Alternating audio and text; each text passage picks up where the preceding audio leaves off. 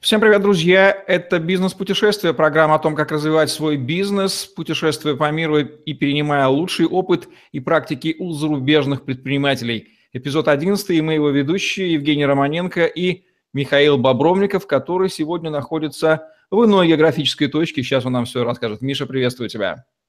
Друзья, всем привет из Америки. Наконец-то Михаил добрался до Соединенных Штатов Америки. Именно оттуда мы вещаем сегодня. Ну, естественно, мы будем говорить об Америке. А как же иначе? Как только эту страну не называют, но почему-то весь остальной мир стремится туда попасть, за редким исключением. Миша, ты в Америке уже не первый раз и не устает тебя, полагаю, удивлять эта страна. Что в этот твой приезд удивительного ты для себя открыл, как уже открывший Америку до? Переоткрыл ты ли ты что-нибудь в этот свой визит?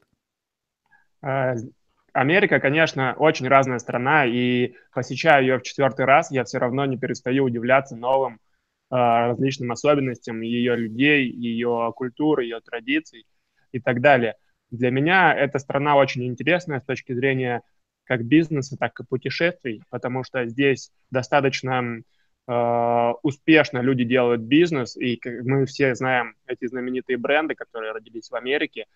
И Америка для меня э, этот раз открылась э, с той стороны, что я понял, что небольшие города э, среднего класса, которые не, с небольшим населением, они живут по уровню жизни намного лучше, чем э, большие мегаполисы. То есть вот сейчас, допустим, я нахожусь в небольшом городке, где все очень э, сбалансировано, то есть э, и бизнес э, здесь развивается, и люди здесь живут спокойно, без криминала, без каких-либо проблем. А большие города, они все-таки притягивают к себе э, все вот эти вот сложности, все вот эмоции, все вот, все, вся драма, которая есть в нашем мире, она кроется как раз-таки вот в таких больших городах, как Лос-Анджелес, Сан-Франциско, Сан-Диего. Я, если честно, даже рад, что я оттуда уехал, потому что наслаждаться вот такой природой, красивыми городами, общаться с людьми, э, которые в провинциях достаточно приятные и намного э, любезнее к тебе относятся, чем в больших городах. Э, мне вот в этот раз это доставляет огромное удовольствие, и я наслаждаюсь этим. Интересное наблюдение. А с чем связываешь ты такую особенность? Известно, что в России, например, высокий уровень централизации, столицы высасывают все ресурсы из регионов в прямом переносном смысле. Америка, наоборот, страна децентрализованная. Понятно, что в большом городе много народа и криминал. А почему у них нет такого вот провинциальности, я правильно понял? Либо она есть, но это совершенно не является ущербностью какой-то, и даже в провинциальном городе бизнес спокойно живет, развивается и даже не думает переть в столицу. Место Здесь, есть везде. Э, она есть, эта провинциальность, но она очень отличается от нашей, да, от того, что мы привыкли называть провинциальностью. Здесь это больше в провинции, в регионах живет э, в основном средний класс. Здесь не живут бедные люди, потому что в таком городе нет большого количества э, инструментов для выживания, то есть нет каких-то помогательных центров, каких-то организаций. Также здесь не живут, э, не так много богатых живет, потому что они все-таки зарабатывают все свои деньги и тратят их также в больших городах. То есть суть в том, что, как я вижу, по моим наблюдениям, средний класс, который остался в этой стране, он расположился, так сказать, в провинции и разви, ну, занимается своим бизнесом и занимает, ну, проживает, наслаждается э, жизнью именно вот в таких городах. А в больших городах э, за счет того, что э, больш, э, уровень среднего класса здесь очень сильно сократился за последнее время, в больших городах можно заметить либо большие, огромные небоскребы и людей вокруг них, э, разъезжающих на самых дорогих машинах, либо в соседнем квартале ты найдешь бездомные, ули, большие улицы, длинные улицы бездомных и огромное количество людей, которые в чем-то нуждаются. То есть вот такая особенность мне сразу бросилась в глаза, так как я был в Сан-Диего и буквально в двух кварталах от центра сразу наткнулся практически на целый город бездомных людей. Э, для меня это был шок, и я был немного удивлен, конечно, но, в принципе, я понимаю, из-за чего это случается и почему здесь это так происходит. Наблюдаешь это какие-то перемены в глазах американского пост-трамповского или пост-обамовского, как угодно называем, ну, понимаем, что имеем в виду, население, есть версия о том, что средний класс исчезает в Америки. Что ты можешь сказать о переменах в населении, может быть, в расово-национальном составе, возрастном, все, что приходит в голову? Э, то, что я могу сказать, э, потому что я в этот раз увидел, это большое количество латиноамериканцев и мексиканцев, по крайней мере, вот в той части страны, где я уже побывал. Это Калифорния, Невада, э, Юта и Айдахо. То есть вот эти четыре штата я проехал, и огромное количество мексиканцев, латиноамериканцев. Там Мексика близко, да, она же там совсем, она и по географии близка, да. Да, кроме этого, хотел бы сказать, что э, все-таки внимание к, к русскому человеку сейчас обострилось. Когда я был здесь раньше и был президентом Обама, э, все-таки не было вот такой информационной войны жесткой, которая сейчас, э, которую мы сейчас наблюдаем. И э, сразу люди, когда узнают обо, мне, э, обо мне, что я из России, они сразу начинают спрашивать, как я отношусь к Путину, как, э, как у нас погода, не холодно ли, в общем, с юмором сразу... они спрашивают, с опаской, с какими эмоциями они это делают? Это все... Э, раньше это было с юмором, сейчас это больше с серьезностью, с такой усмешкой, издевкой, так сказать, потому что все-таки раньше как-то это было более. Э, доброжелательно, сейчас, э, знаешь, такое чувство, что они либо побаиваются, либо завидуют, что якобы есть такой лидер, которого, которого знает весь мир, допустим, да, и вот об, об этом даже буквально два дня назад заехал в самый небольшой городок в Неваде, зашел за кофе, и меня сразу спросили, а вы откуда? Я говорю, из России. Они говорят, да вы, наверное, русский шпион. Ну, то есть э, сразу, знаешь, такие очень жесткие стереотипы начинают проявляться. Раньше такого не было. Я пять лет назад проехал 33 штата с друзьями, и абсолютно другое было отношение, честно скажу. То есть Россия и Путин плотно поселились в каком-то смысле в головах американцев. Ну, пиар-машина американская, она же работает очень сильно, и индоктринация там еще та. Так что, как говорится, brainwashing происходит с точки зрения пиара не бывает плохого пиара, то есть пиар России в Америке повысился цель, градус, можно это констатировать, так? Цель поставлена и задача выполнена, то есть, соответственно, здесь все работает четко с точки зрения рекламы и маркетинга, здесь вообще все на высшем уровне. Но об этом я чуть позже сейчас скажу. Окей, okay, переходим к американскому бизнесу. Заметил ли ты какие-то перемены и какие перемены с твоего прошлого визита? С моего прошлого визита прошел о, полтора года примерно прошло, и если честно, именно в бизнесе каких-то глобальных перемен за это время заметить сложно, потому что здесь все-таки бизнес, он такой достаточно стабильный и развивается очень, очень медленно, но уверенно и в нужном направлении. То есть даже когда я был здесь пять лет назад, в принципе, очень многие особенности бизнеса э, остались на том же уровне. Но суть в том, что есть, конечно, э, особенности, на которые стоит обратить внимание, это автоматизация бизнеса.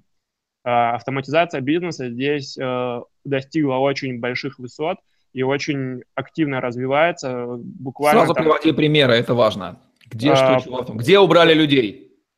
Убрали людей в колл-центрах. Звонишь, и тебе отвечает робот практически на все вопросы. То есть у нас можно еще как-то связаться с оператором. Здесь, чтобы с оператором связаться, нужно минут 10-15 Это прождать. на входящих звонках в компанию, я правильно услышал? Да, да, да, все верно. А ис- на исходящие звонки, если, конечно, до тебя дозваниваются, еще работают люди или уже звонят роботы? Нет, пока еще люди. Ну, до меня, не доз... если честно, не дозванивались прям напрямую, но вот, сколько я знаю, вроде пока звонят еще люди. Э, следующий пример – это был у молодого человека, моего знакомого, он работает в Microsoft. У него дома есть такая вещь, называется Alexa. Это изобретение Amazon, э, немного, голосовой помощник. То есть я был очень сильно удивлен, когда он задает любой вопрос и здесь же получает ответ. То есть какие новости сегодня, какие, какая погода в городе там, Нью-Йорк, например. И это изобретение просто немного меня ошарашило от того, что я почувствовал себя где-то в фильме будущего. Кроме этого, вот э, Walmart уже буквально вчера я был там, запустил программу по оплату по QR-коду, то есть ты э, скачиваешь приложение, заходишь в магазин, сканируешь, Э, все продукты покупаешь, которые необходимо, выходишь, на выходе э, э, приложение прикладываешь к сканеру, и, соответственно, у тебя с карточки, которая привязана к этому приложению, считывают деньги. То есть То убиваются есть... кассы и кассиры в привычном понимании, люди на кассах, так? Да, да, все верно.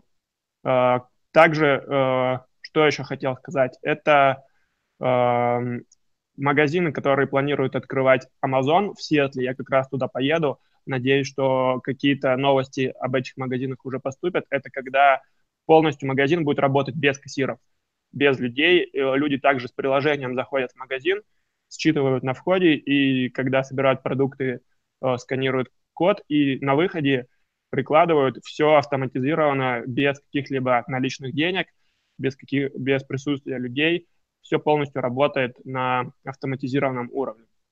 Можно сказать, можно ли сказать, что неквалифицированный труд в B2C бизнесах, он э, уничтожается, убивается, вычищается, заменяется машинами по максимуму? Да, конечно, это абсолютно верное утверждение. Также тот молодой человек, э, с которым я общался, его зовут Оскар, он работал в Microsoft, точнее, работает сейчас, и он подтверждает то, что активно, активно даже э, Microsoft сокращает сотрудников неквалифицированного труда, активно сокращают такие компании, как Amazon, Walmart, все переходит на автоматизацию. Я спросил про доставку дронами, которую анонсировал Amazon, но пока она только в тестовом режиме находится. Поэтому все-таки сейчас э, еще это в, в Америке не практикуется. Но это все к этому идет. И здесь, конечно, э, уровень новых технологий на каком-то космическом уровне находится. Не будем задавать вопрос, что будет с теми людьми, которые лишаются рабочих мест. В конце концов, экономическая теория нам дает ответ, они будут переквалифицироваться в представителей других профессий, рабочие места в большем количестве созидаются, нежели уничтожаются. Просто то, что мы видим, а мы не видим то, что создается, как всегда, это видится умом. Поэтому здесь проблемы нет. Миша, исходя из того, что ты наблюдаешь сейчас, можешь ли ты сделать прогноз, какие тренды на 80-90% в ближайшие три года в России точно появятся. Ну, например, магазины без людей, без кассиров появятся ли, а, или что-нибудь еще. Вот я не буду сейчас специально генерить версии. Я думаю, послушаем тебя. Э, думаю, вот этот пример с э, колл-центрами очень хороший пример, который, скорее всего, будет э, освоен нашими компаниями и долго не будет задерживаться здесь, а он пойдет дальше развиваться по миру. Также, ну, что мы еще видим, о чем забыл сказать, это Макдональдс, который э, выставляет терминалы оплаты кредитными картами, сокращая количество касс. Соответственно, как здесь, так и в России это практикуется, и, скорее всего, в каком-то будущем, ближайшем, э, такие сети быстрого питания, как Макдональдс, KFC и Starbucks, они будут вводить полноценную оплату без кассиров. То есть ты заходишь, оплачиваешь, там тебе все, заказ твой собирают, выдают. То есть не будет э, промежуточного сотрудника, который будет тебе лично в руки передавать э, твой заказ. Кроме этого, заправки тоже здесь полностью автоматизированы. Ты всегда везде можешь оплатить кредитной картой, и некоторые заправки даже без кассиров находятся. Ну, соответственно, у нас тоже это есть, но я думаю, что как раз нефтегазовые компании сделают на этом упор, потому что можно действительно сократить большое количество сотрудников и сократить расходы. И по магазинам, честно скажу, единственное, что может быть, это увеличение в нашей стране количества э, терминалов оплаты, самостоятельной оплаты. То есть как вот, допустим, в Окей у нас в галерее стоят терминалы, я знаю, есть еще в каких-то магазинах. Это когда ты без кассира оплачиваешь самостоятельно покупки. Пока в нашей стране, с учетом нашего менталитета и развития регионов, возможно вот только это. К сожалению, я думаю, что приложения, они буквально на, через 10 лет, может быть, будут нам доступны, но не сейчас точно. Что касается инноваций в американском маркетинге, особенно учитывая развитие гаджетов и мобильных технологий, что тебе удалось заметить, что перекочует в Россию весьма быстро? А, с точки зрения новых технологий, э, Э, ну, давай пока про инновации, да, потом уже построим прогнозы про... Э, всегда есть что перенять у них, да. Пока инновации, которые ты видел в маркетинге. То, что в маркетинге я заметил, это активное использование, как сказать, сейчас сформулирую мысль, активное использование зрелищных мероприятий для продвижения своей продукции. То есть тот же, допустим, спорт – он активно продвигает огромное количество бизнесов. То есть у нас спорт, он пока не настолько коммерческий, он в основном все наши футбольные, хоккейные лиги бюджетируются из государственного бюджета, то есть берут деньги из федерального бюджета. А здесь же это полностью все коммерческие структуры, которые зарабатывают за счет продажи э, продукции и рекламы. То есть я был на хоккее, был на баскетболе. Это, конечно, составляющая спортивная, там, наверное, 30%. А все остальное – это бизнес, заработок денег и продажа продукции. То есть это маркетинг и, э, ну, и соответственно, промоушен очень мощный. А, вот это из маркетинга хотел бы иметь очень сильно. Ну что же, да, тренд, тренд понятен. Что не понравилось тебе с точки зрения бизнес-технологий в этот твой приезд? Э, могу сказать Если сразу, что такое, да. я вот человек э, такой больше э, душевный, что ли, так сказать, и мне очень сложно понимать. Ну, я из небольшого города вырос в семье, где всегда о тебе заботились, и была определенная как сказать, внимание тебе уделяли. Поэтому мне все-таки сложно воспринимать вот эту автоматизацию бизнеса, так как когда ты звонишь, допустим, в компанию, и тебе отвечает опер... не оператор, а робот, тебе начинает немного не по себе становиться. Потому что иногда, ну вот я в, в моем случае, я звонил по вопросу, которого не было в пунктах меню, и мне необходимо было найти какой-то способ связаться с оператором для того, чтобы выяснить мой вопрос. Я потратил буквально около пяти минут на то, чтобы как-то достучаться до этого оператора, а потом, чтобы мне еще дождаться его ответа. То есть э, мне кажется, что вот э, все технологии, которые изобретаются здесь, они э, отдаляют вот это вот человеческое отношение, да, с людьми и бизнес, и очень сильно влияет на э, взаимоотношения людей. То есть также еще хочу отметить здесь забыл сказать в предыдущем пункте, очень активно развиваются э, услуги и продукция для домашних животных, так как в Америке огромное количество разводов, неполноценных семей и так далее. И эта э, сфера очень хорошо здесь затронута, очень активно продвигают Животные продукты. замещают супругов, да, и детей, получается да, так. Да, да, очень, с кем я встречался, многие люди живут не, я даже не помню, чтобы я общался с людьми, у которых полноценная вот счастливая семья. Я уже здесь 10 дней нахожусь, и у, у тех, а кто живет один, у них в основном либо кошки, либо собаки.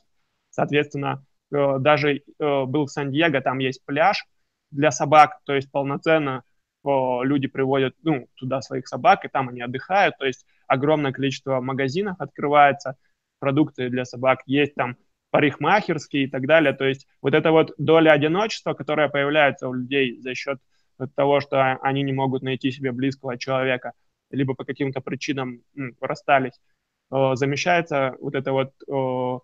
Э, Ростом сегмента. Э, pets, да, домашних да, животных. Да, да, и я думаю, что в нашей стране это тоже может, имеет место быть, и я уже знаю магазины, которые открываются, и вижу такой тренд определенный. Кроме этой ниши, какие еще ниши стоит ожидать э, роста в России, появления, может быть, которые перекочуют явно с американского континента? Ну вот мы рассмотрели пример ниши домашних животных. Тут вопрос, э, есть ли еще какие-то ниши?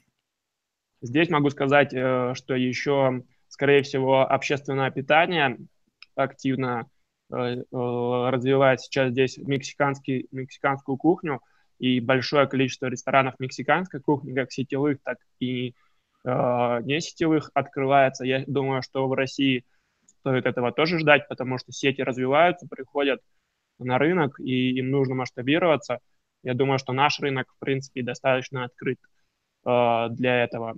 Э, кроме этого могу сказать, что стоит ждать еще, э, скорее всего, вот э, автоматизации и э, автосервис, ну, то есть здесь огромное количество автосервисов, которые обслуживают автомобили, в них э, очень хорошо развито э, сегмент сервиса, и вообще здесь э, очень хорошо развивается сервис в любом в любой сфере, и то есть я считаю, что в нашу страну скоро придут э, такие мощные бренды в плане каких-то поставщиков деталей, ну, для автомобилей, в общем, сегмент обслуживания автомобилей, я думаю, что будет развиваться в нашей стране и очень хорошо будет затронут, и какие-то новые компании с новыми идеями придут на наш рынок.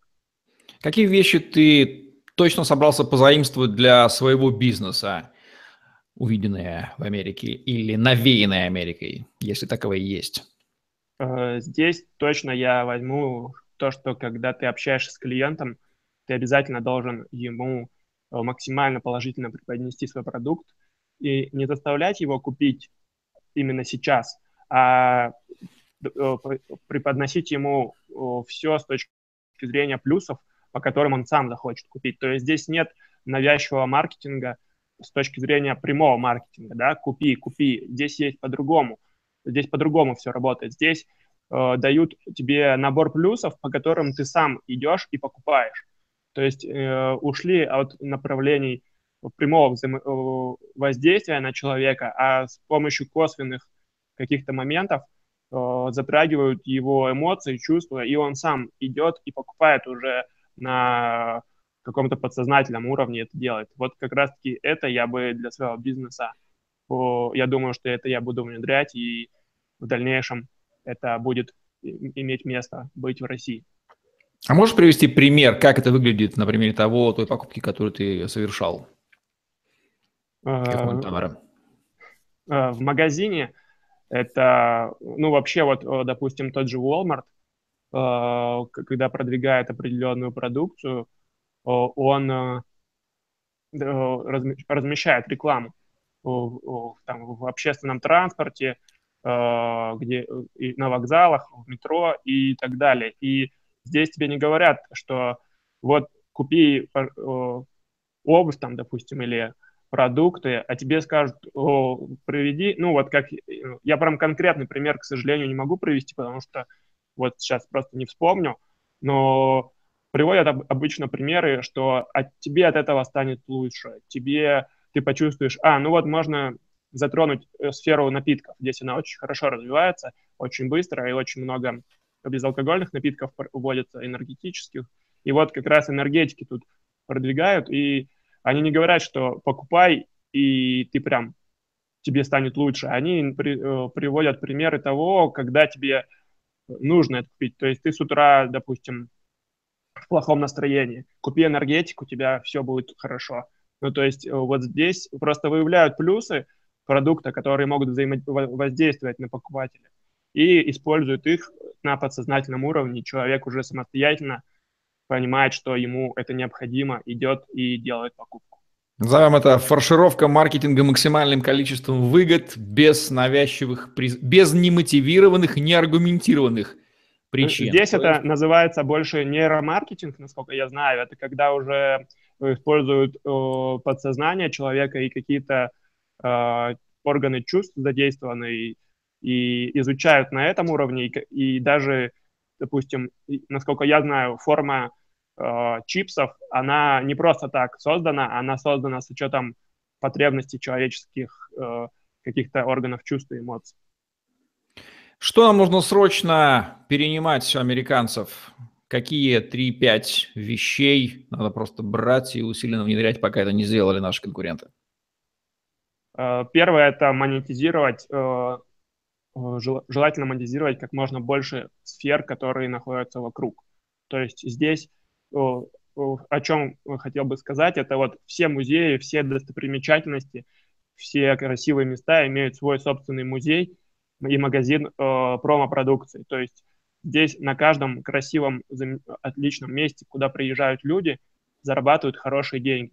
У нас, к сожалению, такого сейчас на данный момент нет. То есть продают там всякие сувениры с фотографиями мест, да, вот связанные как-то с этими местами. Это да, промо, э, да, там продают футболки, толстовки, спортивные бутылки и так далее. Ты можешь везде, в каждом из этих мест, ты можешь сделать э, памятную монетку э, с э, этим местом. И кроме этого, даже есть еще обычно в больших таких национальных парках почтовые офисы, откуда ты сразу же можешь отправить открытку своим родственникам. И стоит это недорого, и почта американская работает намного быстрее и качественнее, чем наша. Вот. Да, понятно. Что еще? Следующее – это отношение к своим клиентам. То есть здесь ценится каждый клиент, каждый покупатель, и тебе если что-то не нравится, если что-то не нравится в покупателе, люди не будут тебе отправ... ну, говорить, что иди ищи какое-то другое место. У нас мы работаем только со своими клиентами. Здесь хватаются за каждого и начинают задавать наводящие вопросы, которые помогают э, найти взаимодействие и э, улучшить э, взаимосвязь с клиентом. Это очень важно, и это как раз касается сервиса и того внимательного и э, клиентоориентированного сервиса, который э, здесь есть. И это нашему бизнесу этого не хватает.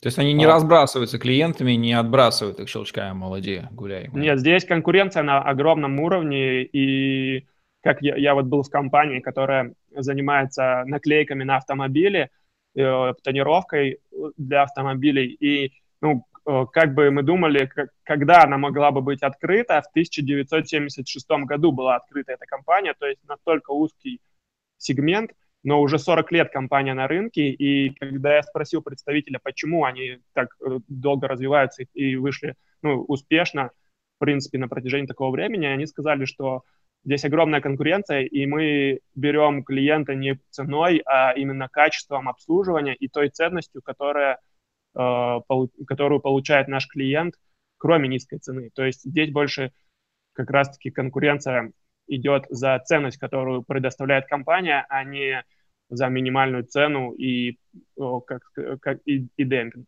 И плюс они вот. работают на удержание, они всегда ориентируются там не на первую, они на, на LTV концепцию, на максимальную ценность клиента на всем его жизненном сроке. Это главное отличающее свойство американского бизнеса от российского. Наш, это на уровне ментальности здесь есть проблема.